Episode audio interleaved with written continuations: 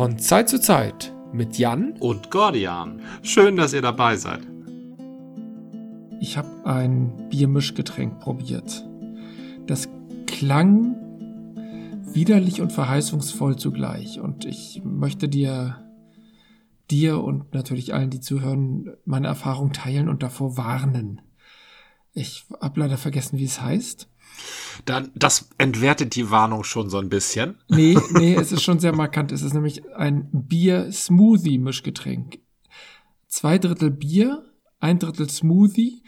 In dem Fall war es Pfirsich und Mirabelle. Und das ist wirklich sehr sauer, aber so eine falsche Fruchtsäure. Äh, wir kennen saure Biere zum Beispiel von Wildwuchs, die machen da sehr bekannte saure Sachen oder auch andere Protagonisten aus dem Craft-Bier-Bereich, aber das ist nicht die Säure, die dieses Biermischgetränk, ich will es ja gar nicht Bier nennen, es ist einfach ein, ein falsches Getränk. Und das war wirklich ja, erschütternd. also das Bier, das nicht hätte existieren dürfen. Ja, ja, ja, so, so kommt das ganz gut hin. The also, thing that should have that not should have been. The Beer so Amerik The Beer so ein amerikanischer Horrorfilm aus den 20er, 30ern, glaube ich. Sollten wir vielleicht einen Horrorfilm über ein entsprechendes Bier drehen? Ja, jetzt wo du den, den Plot schon dargelegt hast, gar nicht schlecht. Äh, nein, nein, in der Craft-Brauerei entwickelt ein Crafter das Bier, das nicht hätte gecraftet werden sollen. Ja, ja sehr ja. gut. Weil, weil er nämlich denkt, er ist schlauer als alle anderen Crafter.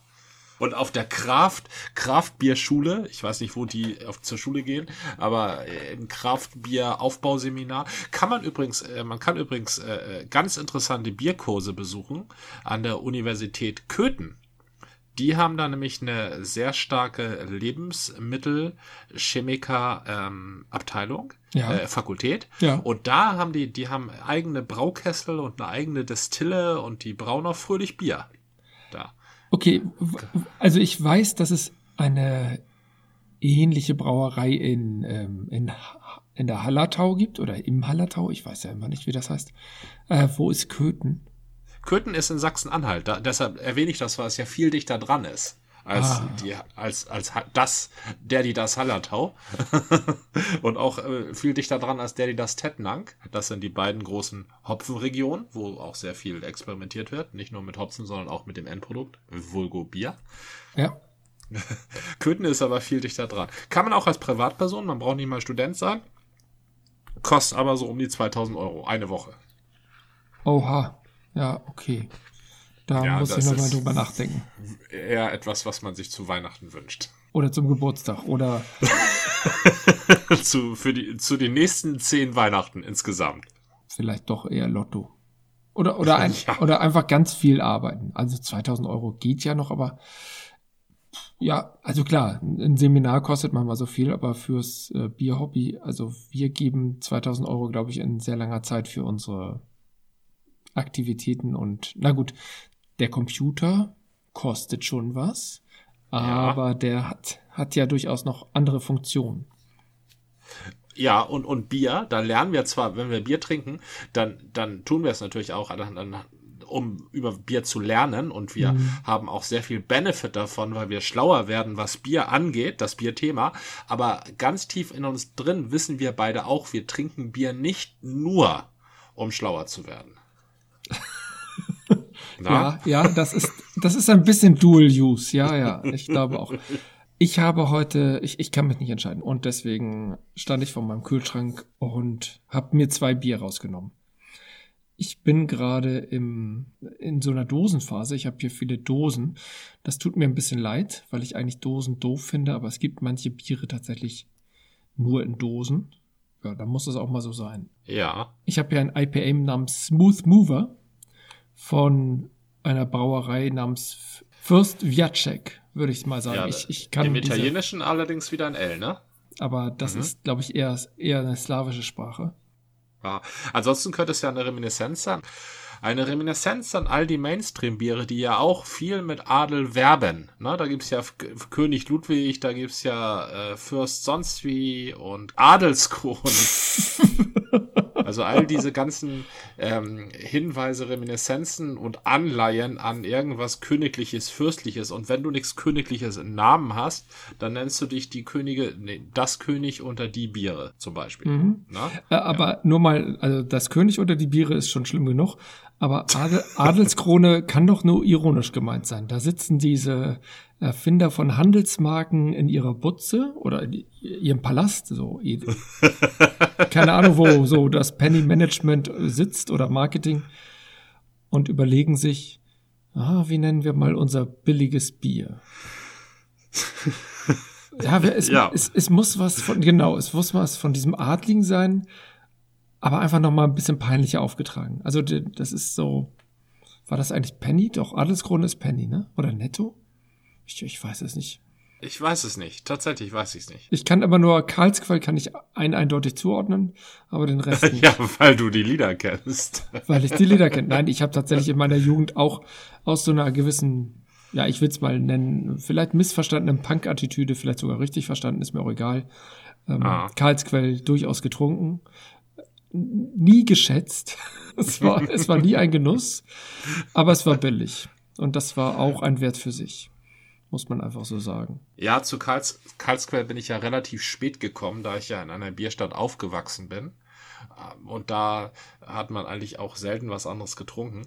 Aber dann nachher bin ich auch nur kurz auf Karlsquell gewesen und dann auch schnell wieder woanders hin. Aber in allererster Linie deshalb, weil es eben Dosenbier war. Mhm. Und weil ich Dosenbier noch nie so viel abgewinnen konnte. Oh, also von daher kann ich dein Leid verstehen, äh, wenn du jetzt eine Dose aufmachen in Klammern musst.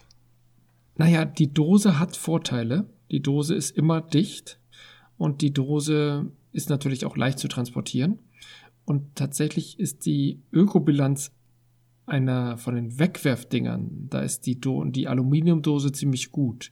Nur eine Pfandflasche ist noch zehnmal, na, zehnmal weiß ich nicht, aber deutlich besser, wenn sie wirklich als Pfandflasche funktioniert. Und das deutsche Pfandsystem, wenn da nicht so lustige Heinsels wie äh, Braufaktum ankommen und eigene Flaschennormen sich ausdenken, macht, ja. macht nicht nur Braufaktum, aber das ist eben, wenn das Marketing mal wieder querschießt, das, das Marketing, würde ich tatsächlich sagen, ist der Feind der Umwelt. Wenn das Marketing sich einfach nur auf das Label beschränken würde und nicht, ich meine, das hast du ja nicht nur bei Bierflaschen, das hast du doch bei allen möglichen Verpackungen.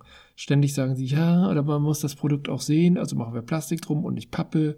Ähm, Barilla zum Beispiel, super. Die machen Nudeln fast nur in Pappe und haben da so eine, ein kleines Sichtfenster. Okay, ist Plastik. Könnte man auch weglassen. Ich meine, was da drin ist, ist auch drauf. Die schummeln nicht.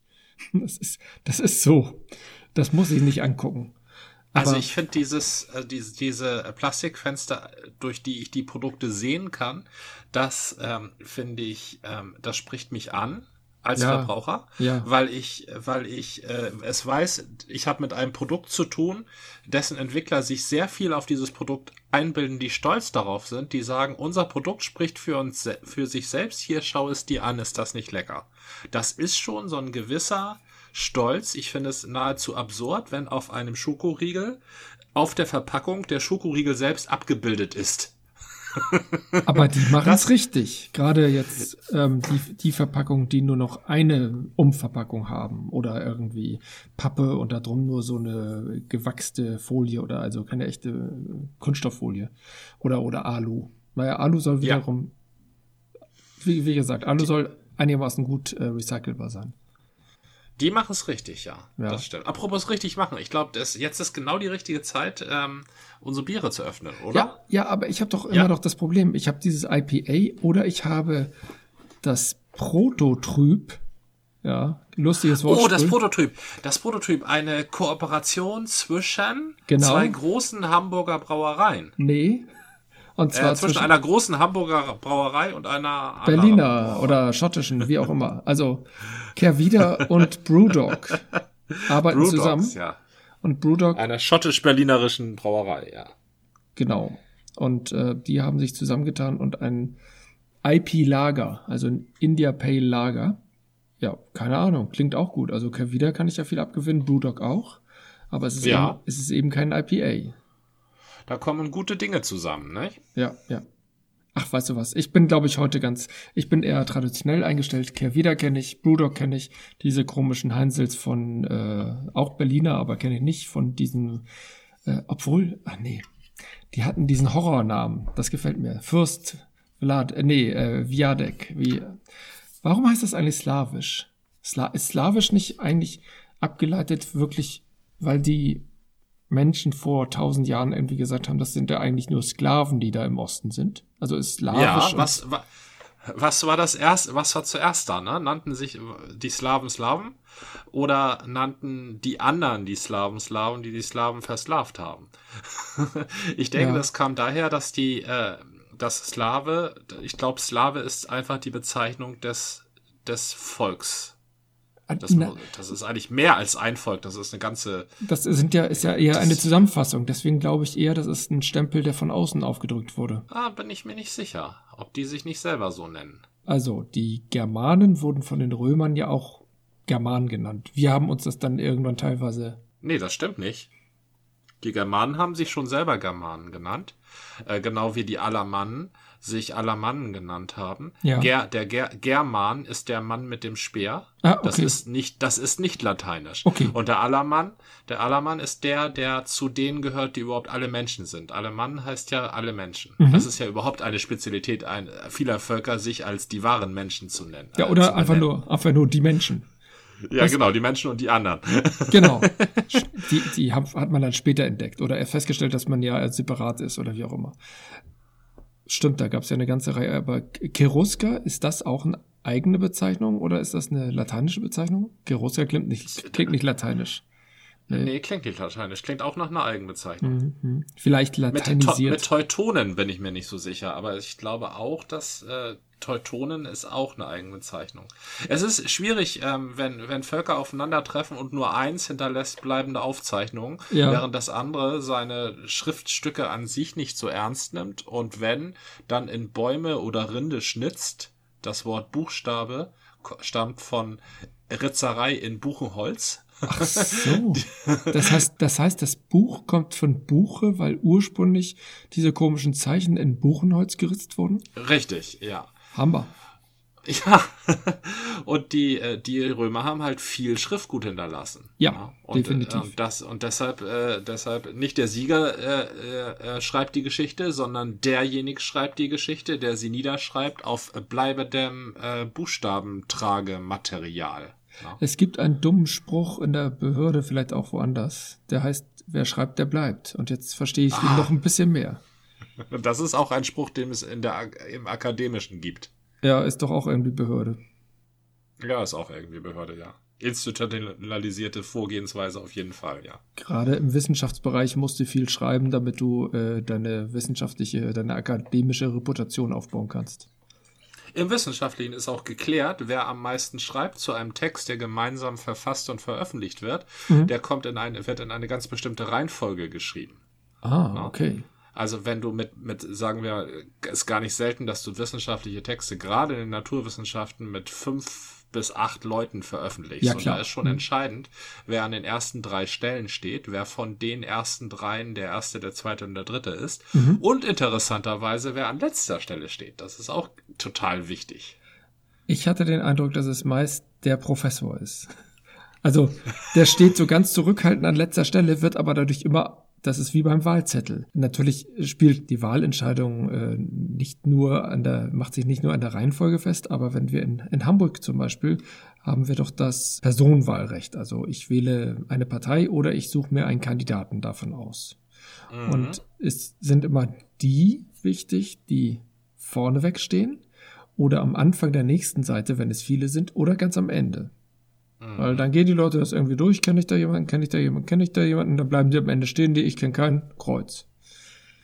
Oder eben fünf Kreuze beim Pandaschieren. Aber die Leistung, die du verbracht haben musst, um eben an so einer Position gesetzt zu werden, beziehungsweise durchzusetzen, dass du an so eine Position gesetzt wird, ist ja eine andere. Das ist ja in der Parteiarbeit, sind das ja ganz komplexe Prozesse, die da ineinander greifen, damit äh, Leute auf Listen gesetzt werden und äh, die, da, die sich daraus ergeben, an welche Stelle Leute gesetzt werden. Das hat ja nun wieder nichts mit Leistung zu tun, wie es das Schreiben oder das Verfassen oder das ähm, Zusammentragen von Grundlagen für einen Text. Das ist in der ähm, Partei ähm, wie in der Wissenschaft vermutlich Politik. Ja, da ist schon viel Politik bei, ja, das stimmt. Ja, ich habe beides, ich habe beides reingeschnuppelt. Ich kann sagen, ich kann nicht sagen, was ist, wo mehr Politik ist. Tatsächlich. Ist das ähm, beruhigend? Ja, es ist sehr beruhigend, weil es etwas so Menschliches ist. Das ist, ähm, sobald Vorgänge ritualisiert werden, ja. na, ähm, kann man damit arbeiten. Womit man nicht arbeiten kann, sind sogenannte chaotische Prozesse oder anarchische Prozesse. Die werden notwendigerweise zur Annihilation des Gedankens führen, wie es bei der Piratenpartei war. Die hat sie einfach in einer Disku in einem Diskurs aufgebluppt. Ja, ne? ja. Die haben so lange Diskurs betrieben, bis sie nicht mehr da waren. Und alle deren Köpfe sind inzwischen ja auch in anderen Parteien. Ne? Ja, ja. Oder aber es äh, führt zu faschistischen äh, Strukturen, wie zum Beispiel Sowjetunion, Maus, China oder Nationalsozialismus. Also wenn die größten Schreier nach vorne kommen und die extremsten Leute, also die, die, die Leute mit den extremsten Ideen nach vorne geschubst werden, solange bis jemand kommt, der noch eine extremere Idee hat oder auch nur so lange vorne bleiben, wie sie aufgrund ihrer extremen Ideen alle anderen ja, beseitigen, die nicht so extrem sind. Stichwort die Revolution frisst ihre Kinder. Ja, ja. Ähm, so, so lange kann das System funktionieren und dann schauen sich irgendwann um und keiner ist mehr da. Eine das geschichtlich eines der anschaulichsten Beispiele ist ja ähm, das Terrorregime oder ähm, die ähm, ja, Terrorregime nennt man das wohl. Das, was nach der französischen Revolution kam. Die Zeit der Jakobiner. Richtig, genau, wo, wo Robespierre und Saint-Just allen den Kopf abgeschlagen haben, bis äh, ihnen selber der Kopf abgeschlagen wurde. Da, davon kann man sehr viel lernen von diesen, von diesen Vorfällen. Davon kann man sehr, sehr viel lernen. Also extreme aber warum, Bewegungen. Warum haben denn so wenige davon gelernt? Es haben ja einige davon gelernt, aber andere Staaten haben dann wieder ähnlichen Scheiß gemacht. Es ist ja nicht nur das äh, Vorgehen innerhalb von Staaten, es ist überhaupt die Interaktion zwischen Menschen. Das ist wie ext warum extreme Extremisten immer extremer werden. Das beantwortet das. Ja. Also warum eine extreme Bewegung nicht mal auf einem gewissen Extremität-Level stehen bleiben kann, sondern immer weiter sich verfeinern muss, na, bis die Waffen gezogen werden. Mhm. Das erklärt es. Also das erklärt sich aus diesen sehr anschaulichen Beispielen. Vielleicht werden die einfach nicht mehr gut genug unterrichtet. Aber darf ich nochmal auf das Bier zurückkommen? ich habe die Wahl einfacher. Ich habe hier nämlich nur eins stehen. Ich habe mehrere im Kühlschrank, aber eins habe ich stehen. Und aus Freude über die vergangene kalte Jahreszeit habe ich vor mir stehen äh, einen letzten Gruß aus dem Schnee, ein Winterbier. Ein Winterbier, das ist doch auch mal ganz schön. Ich mach mal meins auf. Ach so, und du erzählst welches? Ja, es ist, äh, ich, ich teste ja gerne mal an, was die Großen machen. Jetzt habe ich mir so einen mittelgroßen gesucht, alten Münster eine ähm, sehr ulkige Brauerei, die sehr ulkige Flaschen abfüllt aus Markt Oberdorf. Die Flaschen selbst haben nämlich kein Etikett, aber eine sehr äh, eindringliche Prägung. Ich schätze mal, das ist irgendwie das Wappen von Alstenmünster oder von Markt Oberdorf, das weiß ich nicht. Und die geben einfach zur Wintersaison geben sie ein Winterbier heraus. Da steht auch nur Winterbier dunkel, das ist alles total unprätentiös, das hat mir schon immer gefallen. Und ein gutes Argument ebenfalls für diese Marke, denn jede, jedes Bier dieser Marke hat es, ein Bügelverschluss. Oh ja, das ist ein dunkles Bier. Fester Schaum. Ach man, ich bin ja ein Held. Hab ich nicht gesagt, ich mache jetzt das, äh, das, das Prototyp auf? Ja, ich bin ja schon gespannt, was du mir vom Prototyp berichtest. Ja, jetzt wie es sich in Glas jetzt, macht. Jetzt habe ich aber das IPA aufgemacht. Das ist Schicksal. Dann ja, soll es so sein. Dann soll es so sein. Genau. Also das Fürst Viadec oder Viadec äh, Smooth Mover IPA und es riecht wirklich, wirklich wunderbar fruchtig. Kann ich hier irgendwie ermitteln, was da für Früchte drin sind? Hm. Hier steht das in vielen Sprachen, aber die Hopfensorten finde ich jetzt gerade nicht. Egal.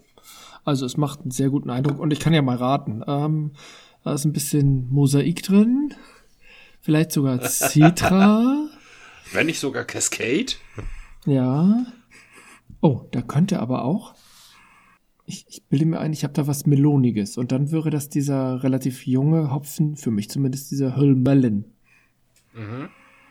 Den haben ja jetzt einige für sich entdeckt und das ist wirklich eine ganz tolle Sache.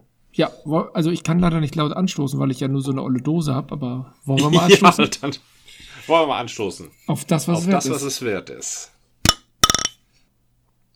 Also in der Nase ist es schon ein Dunkelbier, ein ganz, ganz malziges Dunkelbier.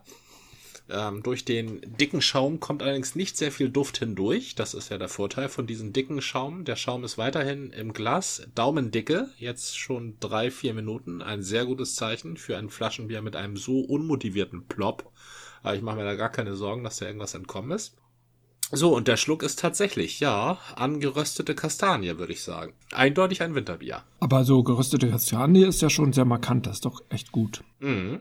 Kannst du jetzt auch sagen, welcher Malz das ist? Ja, also das ist ähm, Altenmünster. Ich weiß nicht, ob dir die Flasche vor Augen steht. Das ist halt eine Flasche, eine 05er, mhm. ohne Etikett, sehr massiv.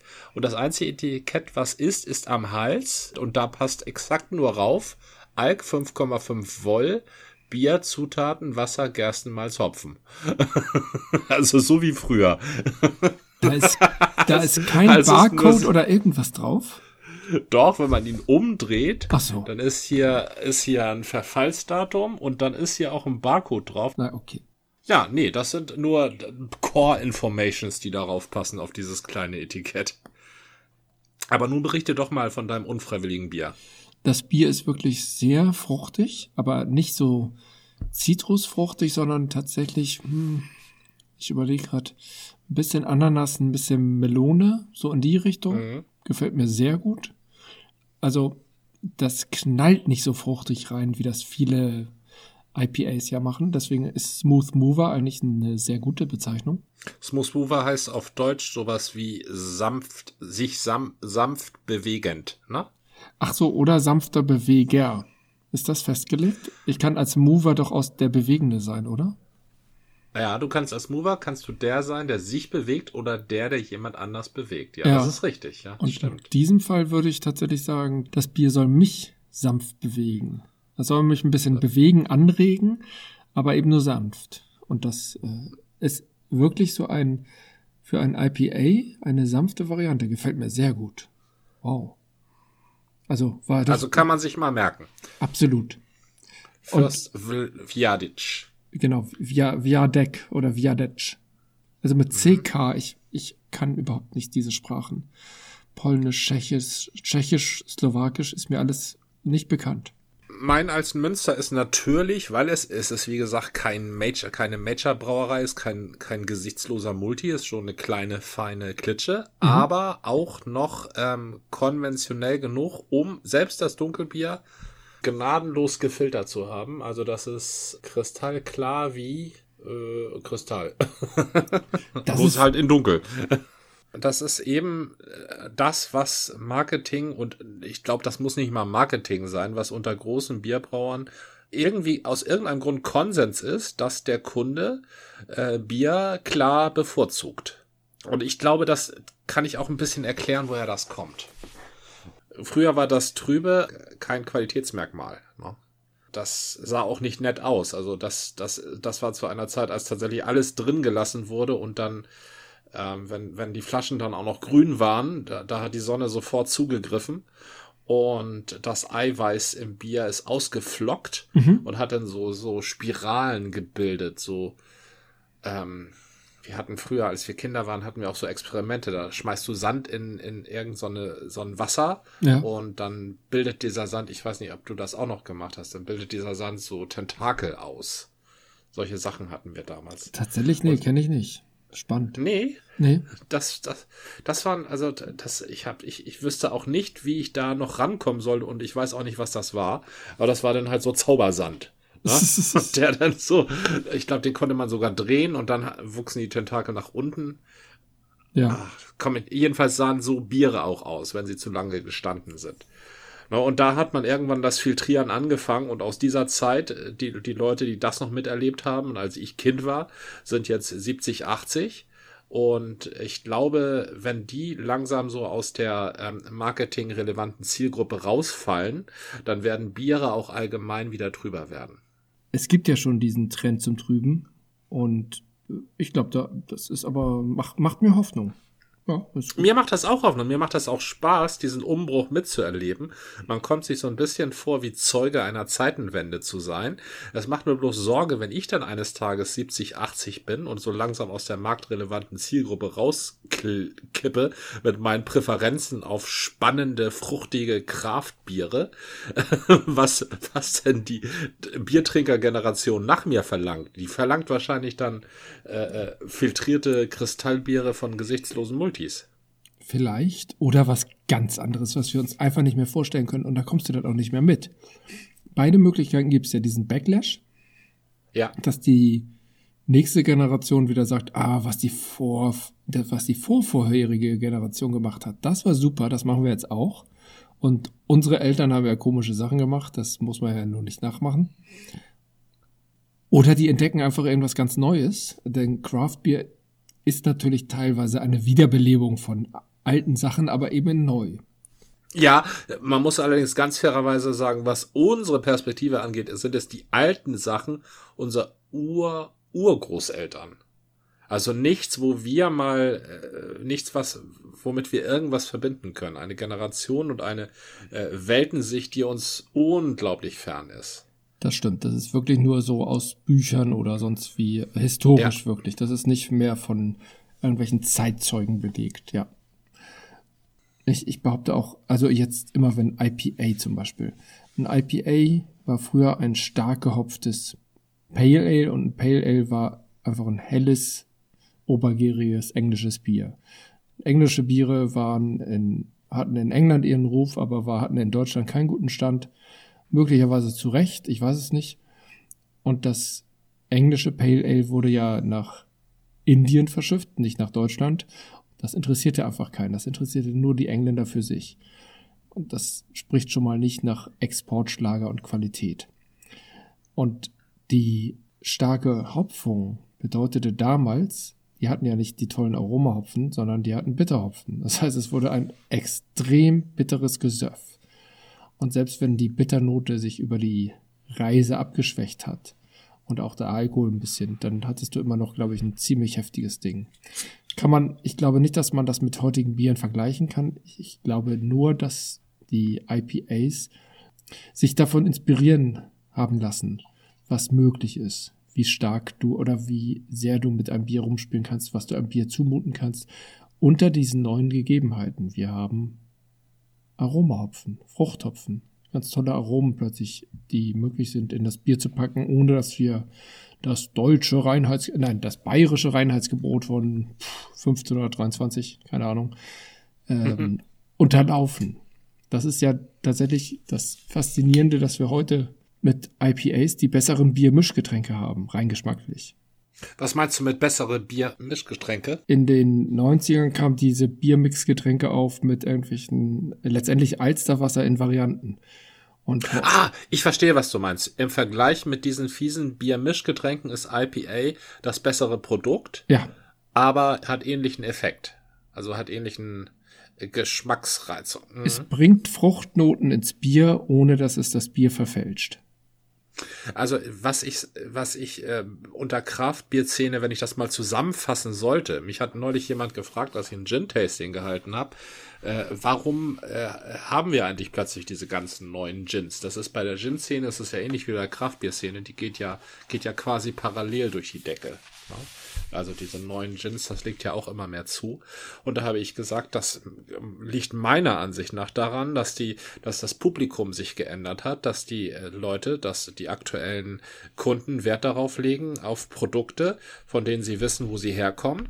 Und sie legen Wert darauf, dass sie, ähm, also im, im Sinne der bewussten Ernährung, legen sie Wert darauf, ähm, die äh, Hersteller nicht unbedingt zu kennen, aber trotzdem denen zu vertrauen und die äh, identifizieren zu können und die Handschrift des Herstellers im Produkt ähm, zu, zu erleben zu können.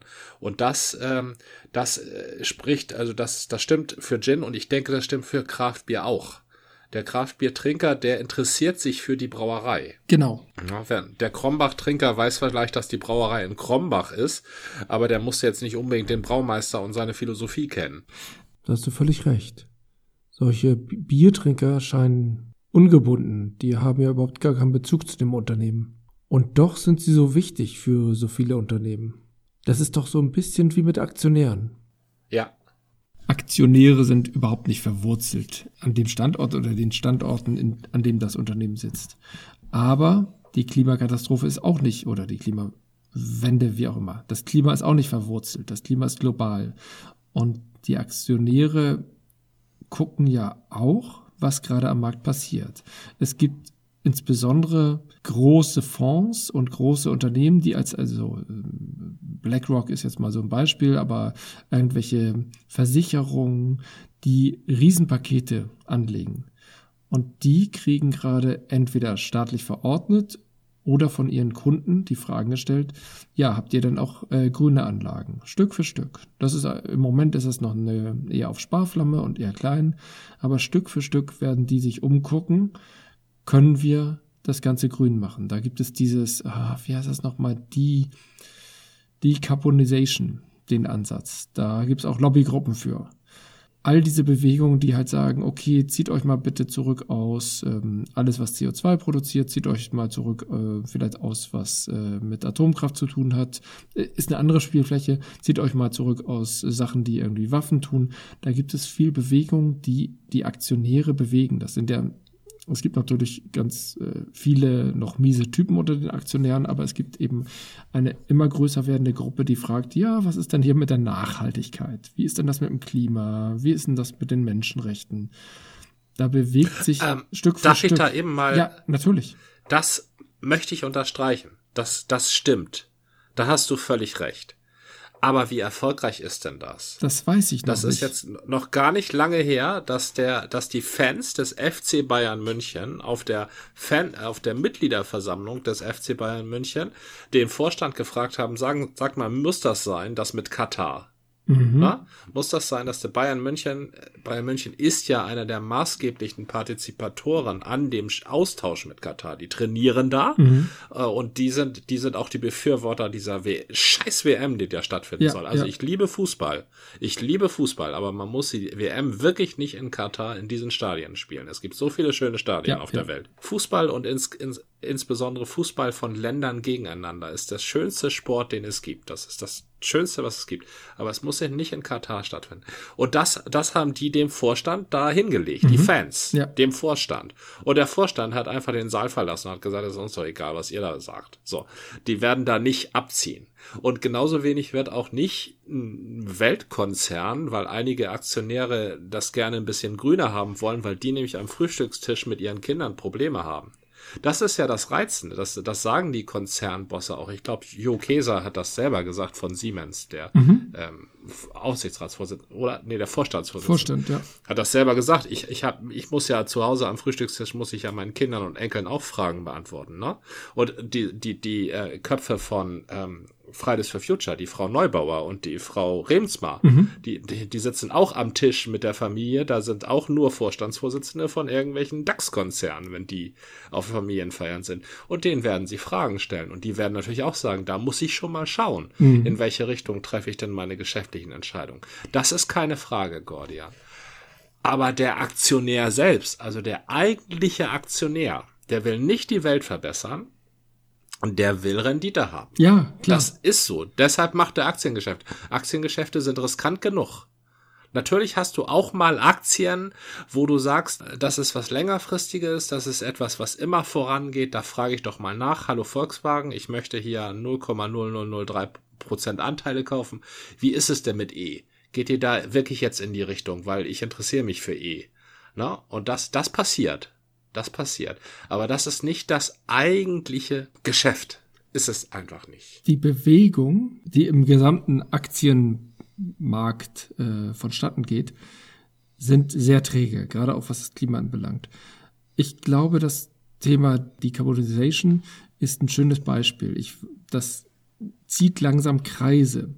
Das zieht so weit Kreise, dass sich Unternehmen, die sich nicht darum kümmern, ähm, und sagen, ja, Decarbonization ist nicht unser Thema, sich doch darum kümmern müssen, weil plötzlich bestimmte Unternehmen sich rausziehen aus zum Beispiel Kohleunternehmen und sagen, oh nee, da gehen wir nicht mehr rein.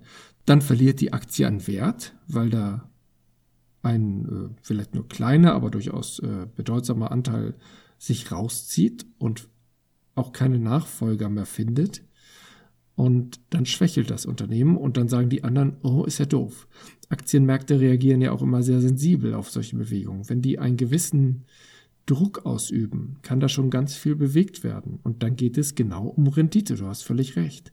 Wir müssen die Rendite nur, oder was heißt wir, als ob ich jetzt beteiligt bin, die Aktivisten sind es ja letztendlich und die, ich sag ruhig, Lobbygruppen im positiven Sinne, also im Klimasinne, müssen die richtigen Hebel bewegen und Druck ausüben auf bestimmte Unternehmen, gerne mal auch staatliche Unternehmen, die sich auch verpflichtet haben. Viele Aktienfonds sind ja auch wiederum staatlich gesteuert oder zumindest staatlich ähm, kontrolliert.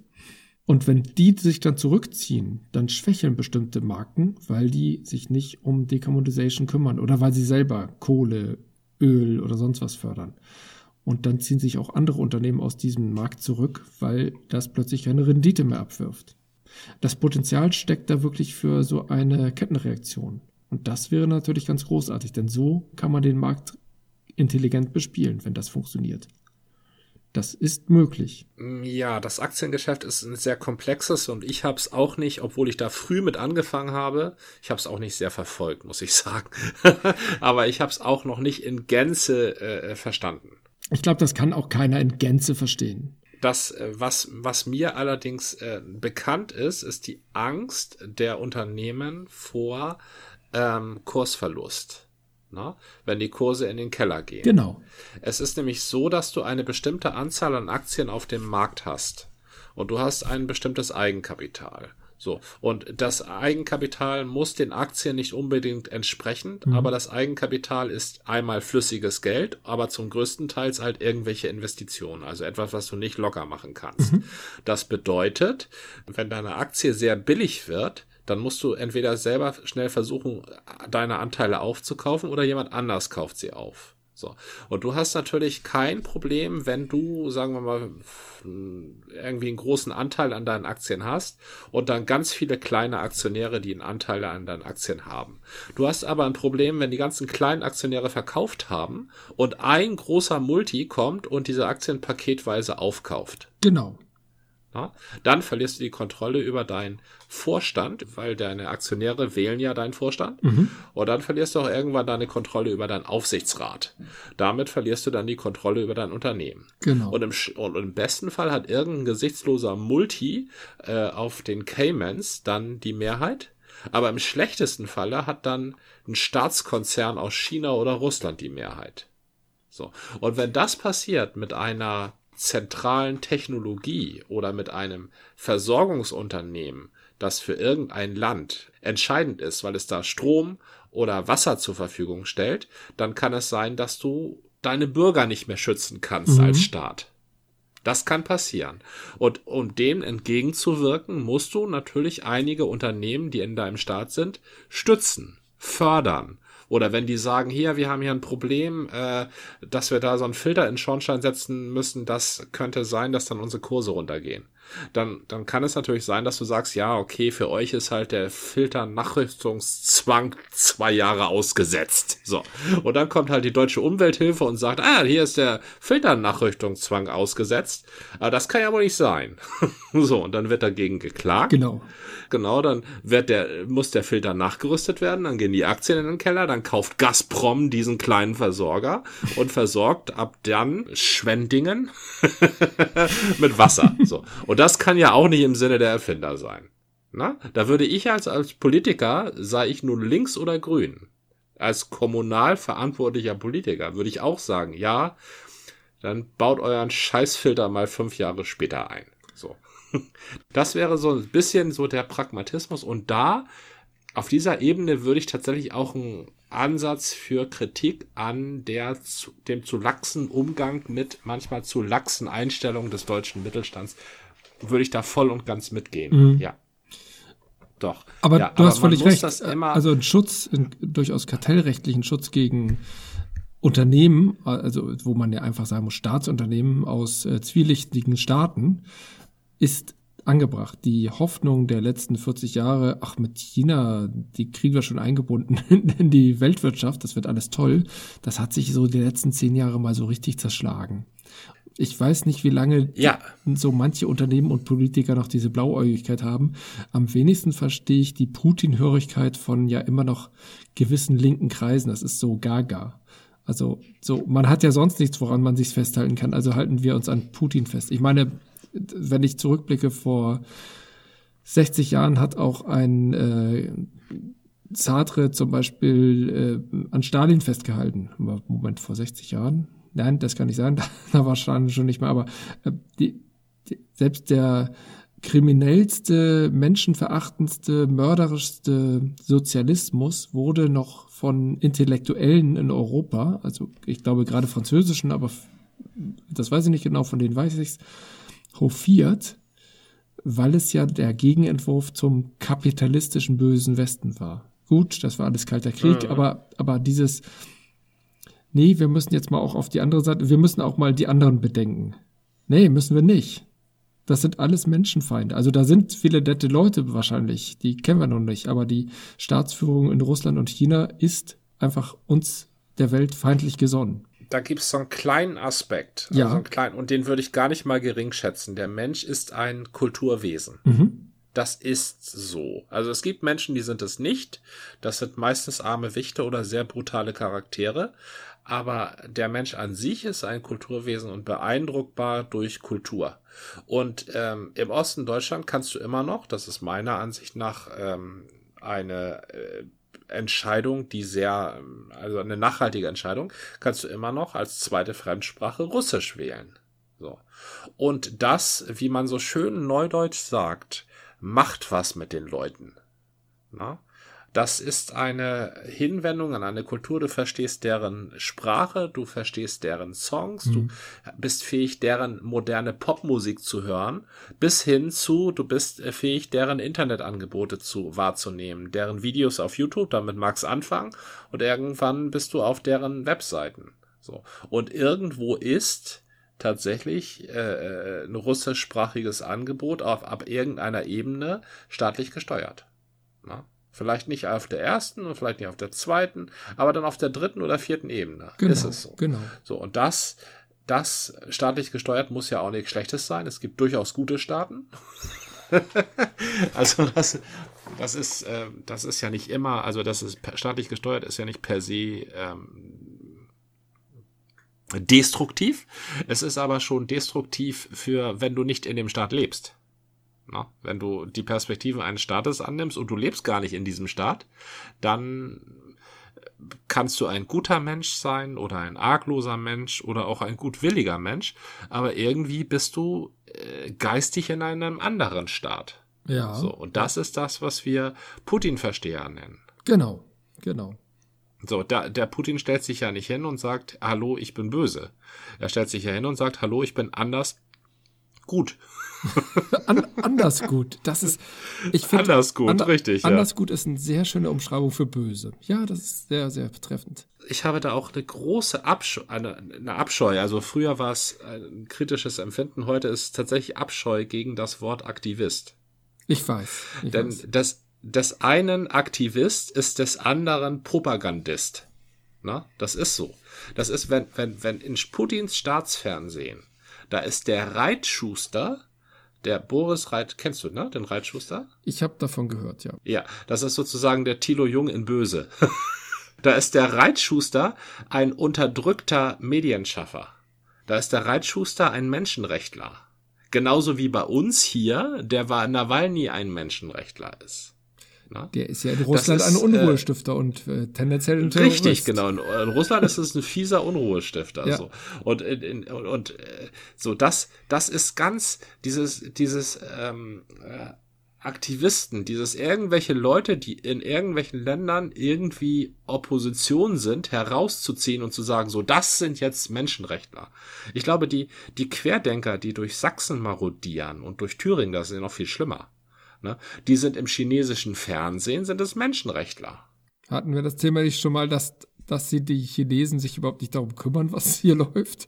Das ist denen einfach Na gut, Wumpe. die Chinesen jetzt vielleicht nicht, aber irgendwelche anderen. Und da zeigen sie halt wahrscheinlich, ich weiß es ja nicht, da zeigen sie wahrscheinlich unsere Querdenker mhm. als die einzig vernünftigen Leute in ganz Deutschland. So. Und das, das, deshalb kriege ich auch immer Beklemmung, wenn mir hier in Deutschland irgendwie jemand als Aktivist präsentiert wird. Das ist schon eine meiner Ansicht nach unzulässige Zusammenfassung und bedeutet gar nichts. Also Aktivist ist. Nee, ich will auch nicht so sehr. Ich habe tatsächlich bei den Aktivisten auch nicht so sehr an einen Nawalny gedacht oder an irgendeinen ähm, eingekerkerten, unbekannten äh, Aktivisten aus China, sondern ich habe eher an unsere Aktivisten gedacht. Also Menschen, die eben letztendlich eine Art von Lobby betreiben, aber eben nicht auf Beziehungsgeflechte und so clandestine Verknüpfungen, sondern mehr so auf Krawall, Demos, äh, Petitionen, ähm, ständig irgendwelche Aktionen, so, so Greenpeace-mäßige ähm, Riot-Organisationen, so in die Richtung. Das nenne ich, das würde ich jetzt Aktivist hier in Deutschland nennen. Aber Aktivist ist für dich schon ein positiver Begriff. Also du würdest jetzt nicht sagen, hier der Typ, der da in, in oh, jetzt fällt mir kein typischer thüringischer Dorfname, der da im Erzgebirge Spaziergänge gegen Corona anmeldet, ist ein Aktivist, oder? Oder ist das auch ein Aktivist? Also meiner Ansicht nach sind das nämlich auch Aktivisten. Die versuchen, die greifen ein Thema auf, versuchen öffentlichen Druck herzustellen ja. Ne? Und dann existiert öffentlicher Druck und dadurch versuchen sie politische Entscheidungsfindungen zu, ja, zu produzieren, muss man eigentlich sagen. Ne? Ich würde sagen, dass Aktivisten eher neutral sind, denn das, es kommt auf das Thema drauf an. Wenn die einen Knall haben, dann finde ich die nicht positiv und wenn die Themen bedienen, wo ich sage, ja, das ist wirklich wichtig, dann finde ich das gut. Also in die Richtung geht's. Aber du, du sagst, beides sind Aktivisten. Ich glaube, der Begriff Aktivist ist schwer zu umfassen. Aktivist bedeutet ja nur, dass jemand irgendwie Aktivität macht. Also für seine Sache. Das ist eine besondere Form des Lobbyismus, nämlich nicht in den Lobbys arbeiten, sondern eben auf der Straße, irgendwie publikumswirksam, vielleicht auch pressewirksam. So, in den sozialen Medien ist das ja auch ganz wichtig. Du kannst auch ein virtueller Aktivist sein. Das ist für meine Begriffe erstmal neutral ob der, ich finde grundsätzlich den Weg dieses, äh, das ist so ein populistischer Weg, denn die Leute gehen in meiner Wahrnehmung nicht immer sehr detailliert auf die Situation ein, sondern sind sehr plakativ. Das finde ich schwierig, egal in welche Richtung, links, rechts, äh, Öko. Die befassen sich ja häufig nicht mit den Details, weil Details so schlecht populistisch verwertbar sind. Und da sind sie den Politikern durchaus ähnlich die Idee, warum sich der Aktivist nicht mit Details beschäftigt, ist aber auch, weil er sich einer höheren Wahrheit verpflichtet fühlt. Der Aktivist sagt, es gibt da eine höhere Wahrheit und der Weg dahin rechtfertigt, Details zu übergehen. Mhm. Durchaus Details zu übergehen. Mhm. Hauptsache, dass das höhere Ziel wird erreicht. So, ob das nun der Fall der äh, freiheitlich-demokratischen Grundordnung oder aber ähm, die Gewährleistung, dass wir in vier Jahren entlang des Äquators keine lebensfeindlichen Todeszonen haben, ist erstmal egal. Mhm. Also der Weg dahin ähm, auf dem Weg dahin da dürfen ruhig Opfer gebracht werden. Von mir sowieso. Also Aktivisten sind immer Opferbereich. Das sind meistens auch keine gefestigten Charaktere, die mit beiden Beinen im Leben stehen, sondern meistens irgendwelche verzweifelten Gestalten. Mhm. Ist ja klar. Aber auch ähm, Opfer von anderen sind durchaus vertretbar. Das ist. Ähm, das erinnert ja. mich Also Aktivismus ist meiner Ansicht nach der erste Schritt zum Terrorismus. Immer. Ja, ja, da ist was dran. Das erinnert mich an zwei Dinge. Du hattest mal vor etlichen Folgen das Beispiel von, ich sag mal, mittelalterlichen oder frühneuzeitlichen Aktivisten genannt, von irgendwelchen Leuten, der die, was weiß ich, 11.000 Jungfrauen nach Köln gebracht haben. Äh, keine Ahnung, ob das jetzt Ja, richtig. Oder, oder den Kinderkreuzzug nach ähm, Jerusalem, genau, in Klammern genau. Venedig. Genau, ja, weiter ja. sind sie ja nicht gekommen. Das waren ja letztendlich auch, da, damals hatten wir das, glaube ich, mit den Querdenkern verglichen, das waren ja auch Aktivisten und letztendlich ist Aktivismus ja auch immer eine Art von Querdenker oder Querhandelstum? Denn das ist ganz wichtig. Der Querdenken kann ja jeder zu Hause. Das interessiert mich ja nicht. Okay, wenn er ins Internet schreibt, dann wird schon doof. Querhandeln bedeutet letztendlich Aktivismus. Und natürlich kann das gute Ziele haben, aber du hast völlig recht, der Weg ist zumindest problematisch. Das ist sehr gut ausgedrückt. Ja. Der Weg in einer Demokratie hat gewisse Regeln. Du darfst dich natürlich äußern und du darfst auch Leute bewegen. Das ist dir ja unbenommen. Aber dieser direkte Weg führt häufig zu, sagen wir mal, Komplikationen und nicht zum Ziel. Und das wahrscheinlich schon die letzten 500 Jahre und darüber hinaus. Also Querhandeln äh, ist gefährlicher als Querdenken. Das ist sehr gut formuliert und da, da, das sollte man sich viel, viel öfter vergegenwärtigen. Also Querdenken sollte nämlich meiner Ansicht nach total erlaubt sein, mhm. sogar erwünscht. Also in alle Richtungen zu denken, deshalb sind wir ja eine offene Gesellschaft. Wir bräuchten keine offene Gesellschaft sein, wenn wir alle derselben Meinung wären.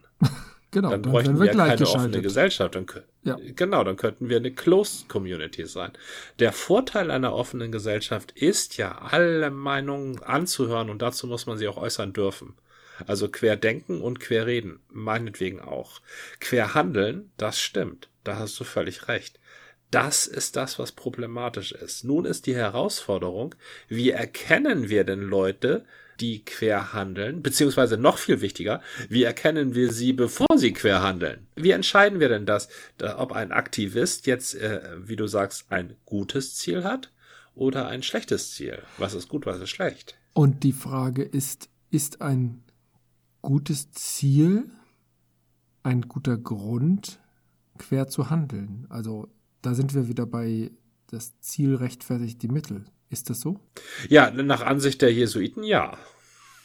Ja, aber das war deren Motto, glaube ich, ne? Ja, aber das ist ja so ein bisschen überholt, würde ich behaupten. Und ich glaube, man. Oh, die gibt es ja immer noch. Ja, aber die sind nicht mehr so, so populär. Also ob sie wichtig sind. Die sind derzeit nicht populär. Also der Jesuitenorden ist ja aufgestiegen Ende des 16. Jahrhunderts, glaube ich, oder Ende des 17. Jahrhunderts, als äh, Gegenmittel gegen die Reformation, gegen die intellektuelle Reformation. Und äh, der, nur weil er jetzt 60 Jahre mal ein bisschen schweigt, heißt das nicht, dass er auch 65 Jahre schweigt. Nein, nein, nein, nein. Die Jesuiten muss man unbedingt im Auge behalten. Übrigens, Jesuitenangst geht oft einher mit diesen ganzen anderen Ängsten, die Menschen so haben. Äh, was? Jesuitenangst ist was? Jesuitenangst ist eine der paranoiden Störungen von Bevölkerungsgruppen. Ah, okay. Angst vor Jesuiten. Ja. Ich habe noch was anderes. Ich, ich, also ich würde das jetzt erstmal hier abbrechen. Ich glaube, das ist ein sehr, ein Thema, was uns immer mal wieder in verschiedenen Facetten beschäftigt und auch bereichert. Denn mir kommen die Themen verwandt vor und trotzdem haben wir immer wieder neue Facetten am Wickel bei dieser Sache. Ja, sehr schön. Aber ich habe mal wieder einen Song. Nein. Da du dir immer 80 Ich dachte, ich hätte dir jetzt alle erst schon erklärt. Nee, nee. Nein, es gibt noch Songs. Ich, es gibt ja, in den gut. 80er Jahren gab es ja diverse Bands, die Furore gemacht haben und andere Bands, die ähm, Trittbrettfahrer waren und das durchaus ganz ordentlich gemacht haben. Und ein, aus meiner Sicht, vielleicht tue ich dem auch Unrecht, Trittbrettfahrer war die deutsche Band, wenn ich mich recht entsinne, Camouflage, äh, die ja. zwei, drei bekannte Stücke hatte. Und eines von deren bekanntesten Songs ist The Great Commandment. Kannst du mir das erklären? Mhm. The Great Commandment ist tatsächlich, ja, Camouflage ist, ich weiß auch nur, dass es eine deutsche Band ist und dass sie so ein bisschen immer verglichen wurden mit Die oder eingeleitet oder angesagt. Ja, richtig, dass sie immer so ein bisschen mit Deepesh Mode verglichen wurden. Und eine Parallele ist da, genau wie Deepesh Mode haben sie, Deepesh Mode haben ja den Namen recht bewusst gewählt, machen, machen ähm, ähm, Camouflage Ansagen. Mhm. Also klare Aussagen. Also man kann da viel ähm, hinein äh, interpretieren in deren Songs und manchmal sind die auch nur ganz platt, deren Signature-Song ist tatsächlich The Great Commandment. Mhm. Der große, äh, die große Anweisung, die, der große, der große Befehl, glaube ich, kann man, kann man das sagen. Na? Also es ist, das ist, kann man nicht äh, einfach sagen, das große Kommando? Ist Kommando nicht, oder ist es Fehl? Äh, fehlinterpretiert. Ja, ich glaube, the, the Great Commandment ist eher sowas wie die, die große Anweisung.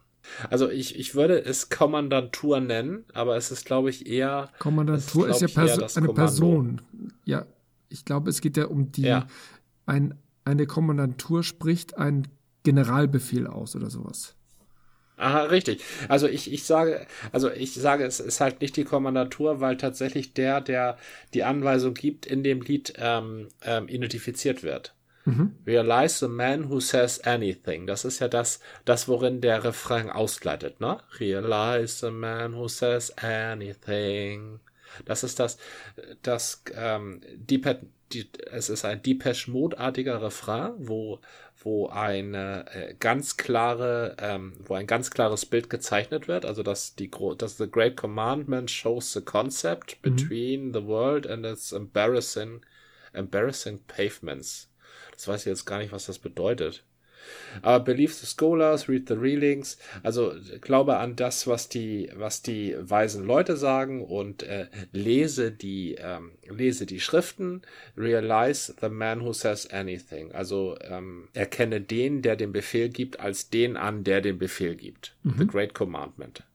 Na, das ist eine, eine, eine Anweisung darauf, ähm, äh, die Welt, und das ist eigentlich eine Pseudo-Anweisung ähm, die Welt hinzunehmen, wie sie ist und das, was dir erzählt wird, als das hinzunehmen, was wirklich ist. Na, das ist auch das äh, The Great Commandment, also das Lied spricht sich für Indo Indoktrinierung aus und dafür ähm, die Welt als solche nicht zu hinterfragen.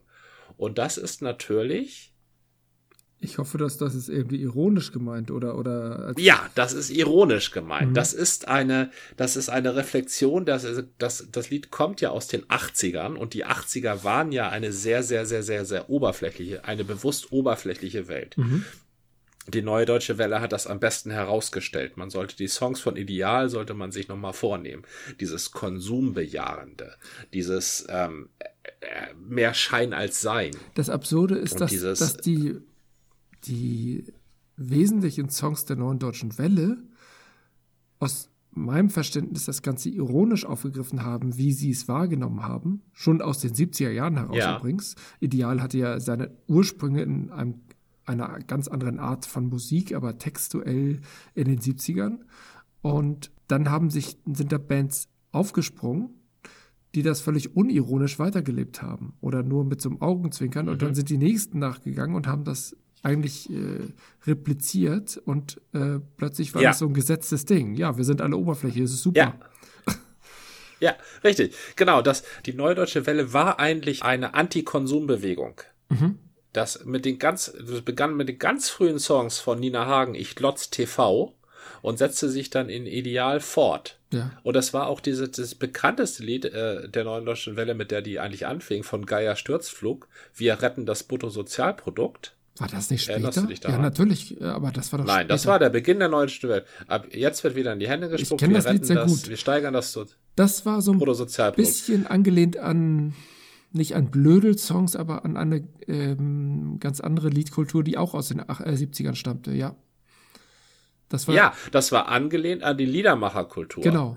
Das war, die, die Ledermacherkultur war ja Franz Josef Degenhardt und Hannes Wader so ganz ernsthaft und wir müssen jetzt die Welt retten, außer uns tut's keiner mehr. Und dann kam so ein bisschen diese, man kann das aber auch zynisch sehen, vielleicht begreifen das die Leute dann. Und ähm, jetzt wird wieder in die Hände gespuckt, wir steigern das Bruttosozialprodukt, war ein Lied aus der sogenannten Sponti-Szene, mhm. das übrigens gesungen wurde das erste Mal bei der Gründung der Tageszeitung Taz. Oh. Als die Taz gegründet wurde, als, als Alternative zu den ganzen schrecklichen Tageszeitungen, die es damals gab, gab es so eine große, heute würde man das sagen, Soli-Party. Ja. Ach nee, das würde man nicht mehr sagen. Man würde heute sagen Crowdfunding-Event. Genau, genau. Soli-Party vor Aber 20 früher Jahren. hieß das Soli-Party. Genau. Ja, und von der Party habe ich eine Aufnahme oh. irgendwo auf Kassette von irgendeinem alten Sponti geschenkt bekommen in einer Kneipe, wo ich mal gearbeitet habe. So, und da singt halt eine Band ähm, Bruttosozialprodukt fünf, sechs, sieben, acht Jahre bevor das Ding in der Hitparade war. Und das war auch nicht Geier Sturzflut, das war eine ganz andere Band. Und das war halt ein Lied aus der Sponti-Bewegung. So ist die Neue Deutsche Welle eigentlich gegründet worden. Aber The Great Commandment steht als solches am Ende der Neuen Deutschen Welle. Und ich habe selber auch noch nie gesehen, so gesehen, wie ich es jetzt sage. Aber meiner Ansicht nach macht The Great Commandment den Sack zu von der neuen deutschen Welle Ja. und geht wieder in dieses Zynische, geht wieder in dieses Ironische. Die sprechen da von Re-Education of the Infants. Mhm. Ne? Und das, das ist ja das, das ist ja eigentlich das, was, was Pink Floyd schon anmacht. Genau, das erinnert sofort an The Wall. Ja.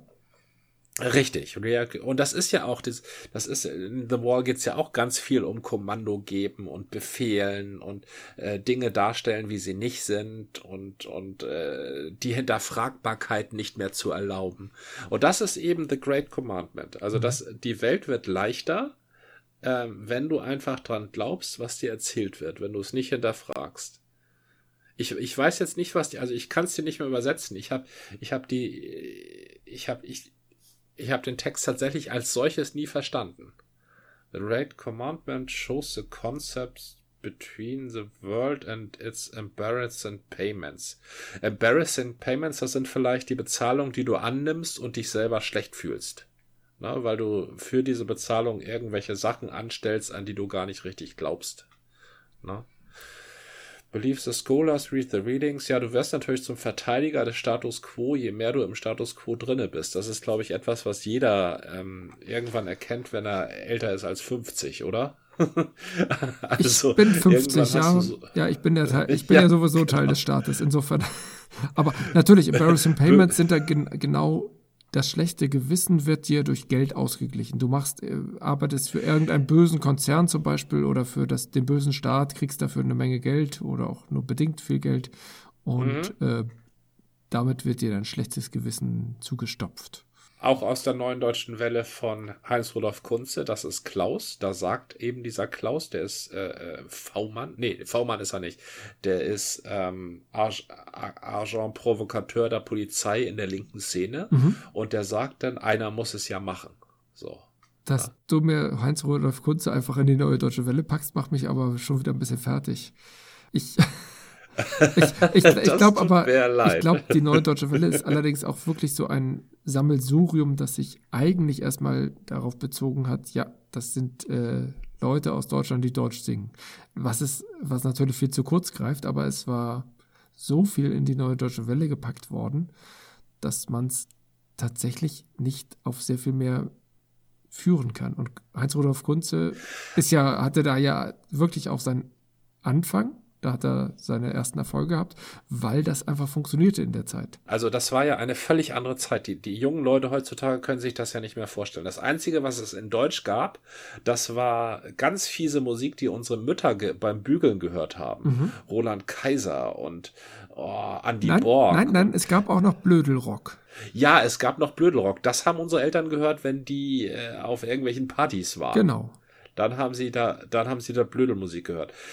Aber ansonsten gab es im Radio, gab es weder Andy Borg und Roland Kaiser noch äh, Blödelrock, sondern nur englischsprachige Musik. Mhm. Und das ging so weit, dass Initiativen aufkamen, die forderten mehr deutsche Musik ins Radio, mehr deutschsprachige Musik ins Radio. Also wie in Frankreich. Wie in Frankreich, genau. Denn auch Heinz-Rudolf Kunze und Herbert Grönemeyer und, und Wolf Mahn und was es da damals gab ja. an äh, großen deutschen Musikern, die fanden gar nicht statt im Radio.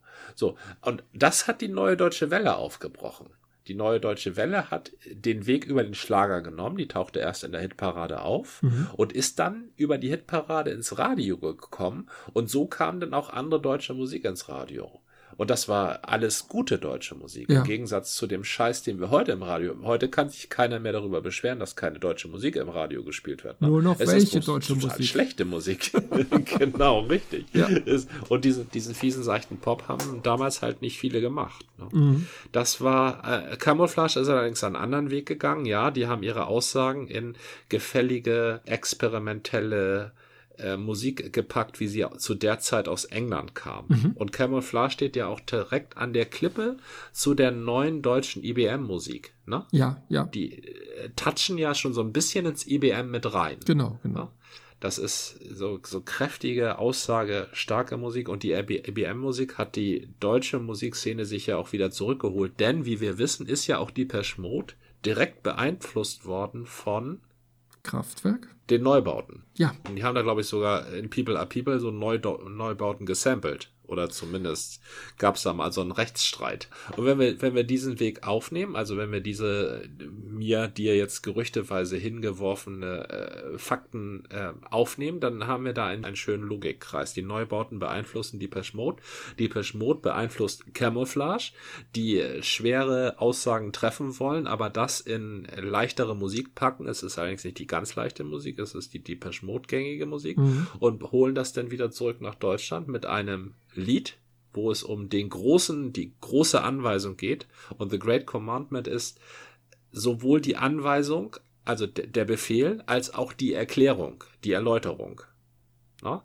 Also dir wird gleichzeitig etwas äh, befohlen, aber auch erläutert, mhm. indem du da als Kind schon Re-Education ähm, unterliegst in dem die großen Denker, die Scholars oder die, ähm, die großen, die Readings, das sind ja die, das ist ja die Lektüre, mhm. das, ähm, in dem alles dasselbe sagt, eben alles dasselbe aussagt. Bist du dem Mann, der irgendetwas sagt, realize the man who says anything, also egal was er sagt, dem nimmst du das ab.